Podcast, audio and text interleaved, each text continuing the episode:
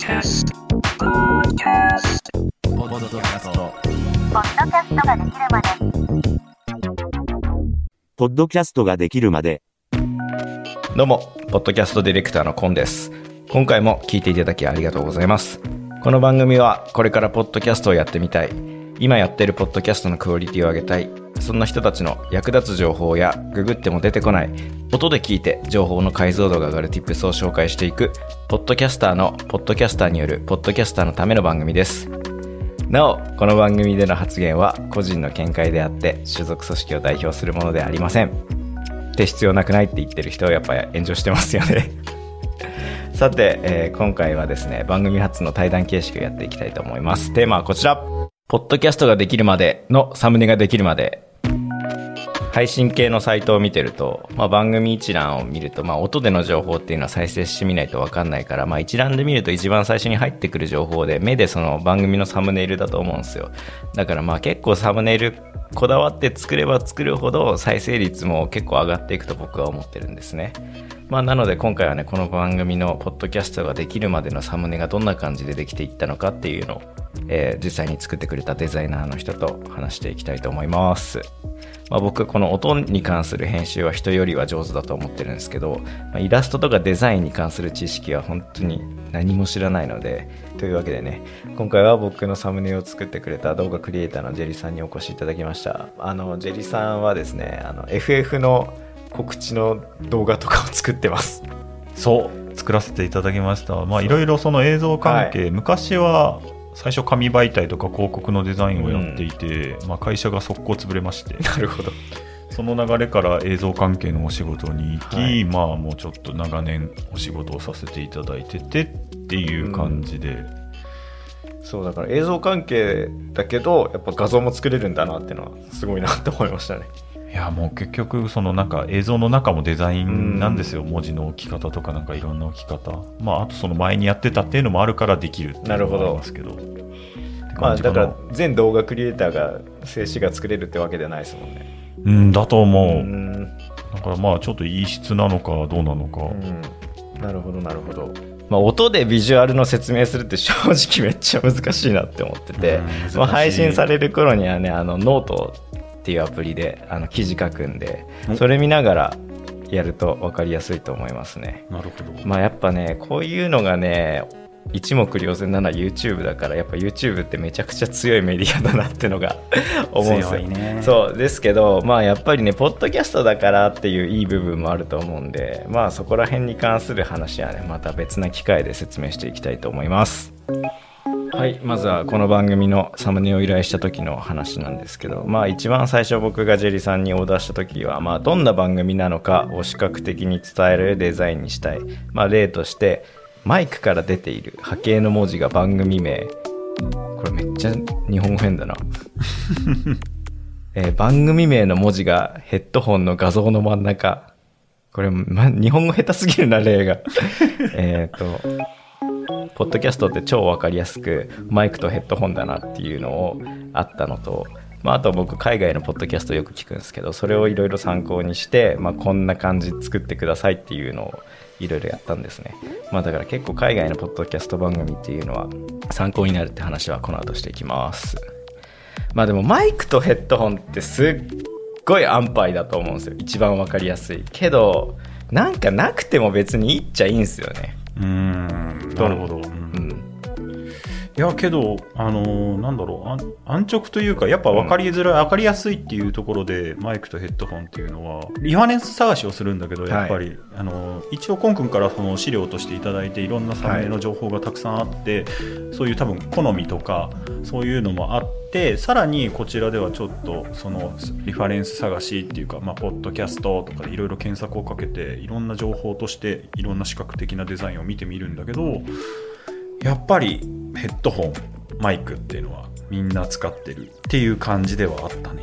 まあだから分かりやすくは伝わりますよね。ポッドキャスト番組ですっていうのは。だからまあ結構海外のやつで、ポッドキャスト1の番組だと食事系の番組のやつで、そのマイクがアメリカンドッグになってるっていうデザインのとかは、うんうんうん。すごいなんかこれが食事がテーマだのポッドキャスト番組なんだなっていうのがすごい伝わってきていいんですよね。うんまあ、あとはやっぱ目立つ色使うべきだなと思ってるんですけど、んまあ、そこら辺はやっぱどうですかねデザイナーの人から目線で言うと確かに、やっぱりちょっとその色っていうのは、なるべく派手、派手というか反対色、文字とかそういう色に対して違う色をもうさ差し色っていうか当て込むっていうか、そういうのはやっぱ意識する感じですね。そうだからできてきたものを見て黄色の反対色が青だったから確かうんうんうん。だからまあ結果的に黄色バックの青ヘッドホンっていうのは反対色使って一番分かりやすい風になってるなっていうのがまあ、今回のその僕の番組のサムネイルに関してチェリさんはこだわりポイントとかだとどんなとこありますかね？こだわりポイントは、えっ、と、文字に関して、そのタイトルのポッドキャストの、えっ、と、タイトルに関して、まずその文字のデザインをちょっと、あの、ヘッドホンを使ったっていうところで、ヘッドホンの付属品としてプラグや、えっ、と、コードとかそういうものもあって、なんかそういうものがちょっと、他はやっぱヘッドホンだけとかそういうものがあったんだけど、なんかちょっとその要素を足す。ありきたりのものだけど、ちょっとこういうものなかったなとか、日本語のカタカナって結構シンプルで、そういうものをちょっと装飾しやすかったので、ちょっと、えっ、と、細かに見るとプラグになっていたり、そうあのだからできたのちゃんと大きい画像で見た時にあこれあのイヤホンのあれになってるみたいなのがそうそうそうそうそう。なんかちょっとさりげなく。ただやっぱりなんだろうデザイナー昔もそう昔僕もそうだったけどなんかいろんな要素を詰め込む。最初いろいろそのパソコンとヘッドホンとってまあオーダーに合わせて、まあ、その要素を詰め込むんだけどやっぱその要素が多すぎてもうるさくなってまあその文字要素が小さくなっちゃったりそういうのがあるんだけどやっぱ一応オーダーとしてもらってるものなのでそういうものでまず視覚的に見せて、そこから引き算になってくる、それのため、えー、とパソコンが入ってたからパソコンを省いて、そうすると文字が大きくできるし、ね。ごちゃごちゃしたデザインも好きな方もいるしただそこから足していくっていうよりかは引き算にしていく方がとてもなんかシンプルで、あの鮮明になっていくデザインとして、っていうのがあるね。そうだから一番最初に僕がオーダーした時で言うと、まあ、制作風景を分かるみたいな感じでノートパソコンがあってでヘッドホンがあって波形みたいなこの3つをオーダーしたんですけどで一番最初に上がってきたやつ見るとノートパソコンの中のパソコンの画面にポッドキャストができるまでっていう字があってそこにヘッドホンが挟まってるっていうデザインだったんですけどこれだと字見えないしあ全然伝わってこねえなってのが思って。じゃあこれパソコンいらねえなっていうのでその引き算みたいな部分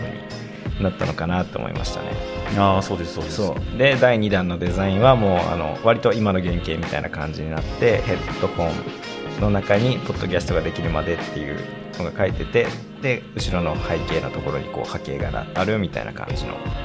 デザインですもんね、そうだね。ねこれで見るとヘッドホンと文字の色が一緒になってるからあすげえここ分けてえなって思って第2弾の修正をしてもらってなるほど。でまあそこから第3弾になって背景色ヘッドホンの色文字の色が違う6パターンで文字の縁ありなしで、まあ、計12パターンっていう最終的な候補になったわけじゃないですか。うんうんうん。でジェリさんは黄色背景黒ヘッドホン縁ありで僕が白背景黒ヘッドホン縁ありで何個か選んでツイッターでアンケートを取った結果、まあ、今のこの番組の黄色背景青ヘッドホングレー文字縁ありっていう結果になって、うんうんうん。まあ、2人とも選ばれないと思ってたものが 選ばれたからああこれなんだっていうので。まあとはいえやっぱこうやって決まったものを見るとその海外の参考にしたやつとかも黄色背景多かったりするんで、まあ、やっぱポッドキャストの背景で黄色って割と目立つものでいいのかなっていうふうなのは思ったところですかね。うんうんうん。うんあとなんか、まあ、今回その Spotify で視聴させてもらったんだけど、はい。Spotify で全体的に黒で、まあ、多分これで背景の、えー、とこのロゴデザインとかこういうのポッドキャストのサムネデザインの後ろが多分黒だと沈んでたし、なんかやっぱそういう何の媒体で、えーとそそこで表示されるかっていうのはちょっと少しずつ考えていてっていうのはやっぱありましたね。まあ、意外な結果でしたけど。そう。ツイッターのそのアンケートのなんか正しい使い方を初めて見たなっていう、あとやっぱデザインってそんな、はい。あの身内っていうかその依頼主とあのこっちでその身内で中でいろいろデザインの選んだりはするんだけど、はい。今回ってその、まあ、コン君がディレクションしてるっていうのもあって、はい。その外部の方に見せて最終的に第三者もう関係ない人とかからのアンケートっていうかその、えー、といただいて決まるっていうのもなかなか面白いなそうですね。まあ意外な結果でしたけどまあ決まったら決まったで結構気に入ってるんで。あーこれでよかったよかった。結局良かったかなっていううん感じがしますね。僕の場合はこうやってジェリさんっていう人がサムネを作ってくれるたのでよかったですけど、まあ、周りにサムネを作ってくれる人いるかっつったら結構いないパターンの方が 多いじゃないですか、うん。まあ、だからどうやってサムネ作ったらいいんだろうっていう人に向けて、まあ、ここからはちょっと僕のアドバイスとしてなんですけど、まあ、やっぱ何事にもねお金はかかるんですけど、まあ、どうせお金かけるんだったら安く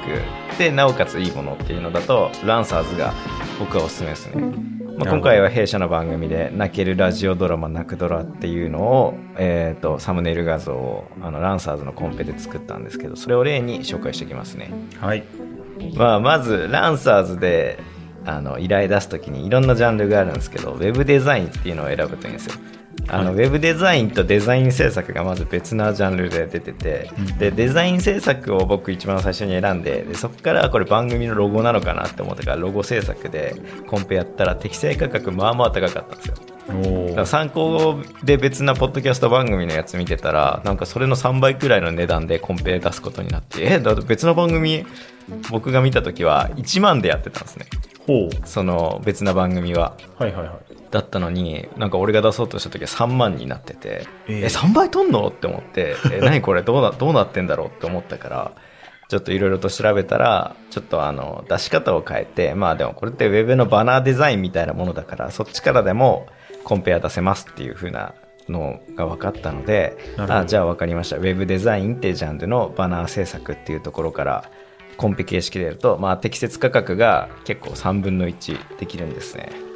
まあ、だから番組のサムネってのはバナーみたいな扱いなのかなって思って、えーランサーズの他社案件ポッドキャストサムネで調べると結構いろんなコンペのやつが出てくるので、うんうん。まあ、それを参考にしながらこういう番組を作りたいですこういう感じですっていうので、まあ、作っていくといいのかなと思いますね。で僕驚いたのが結構ね集まるんですよコンペまあ、実は参加させていただいたんですけど。あの第一次で落ちましたね。ジェリさんのやつは。で結構それは僕の方にも問題があってまあこれは僕の失敗談なんで聞いてる人にはね同じミスをしてほしくないから言うんですけど。まあ、ランサーズのコピペその詳細決めるところに希望イメージカラーっていうところがあるんですけど、うんあった。そうだから希望イメージ見ると明るい感じ暗い感じとか抽象的とかふわっとした感じでみたいなあの右左の選べるアンケートみたいなのがあってああじゃあなんか結構ふわっとした感じでそれを決めて泣けるドラマだから青い感じの画像お願いしますってやったら結構全体的に青を基調としたすごい淡い感じのものしか上がってこなくてでそれって結構ポッドキャスト番組の一覧で見た時にすっごい色薄く感じて選ばれねえなって思ったんですよ。なるほど。で、まあ、完成したのを、まあ、ノート見ながら聞いてる人だったら映ってると思うんですけどできたのがショッキングピンクの背景に ネイビーで「泣くドラ」って書いてであのイラストが手塚治虫風のこれ著作権大丈夫か？っていう風な。めっちゃ不安になったんですけど、まあ、書いた人に聞いたらあこれは買い切りの素材なのでこれ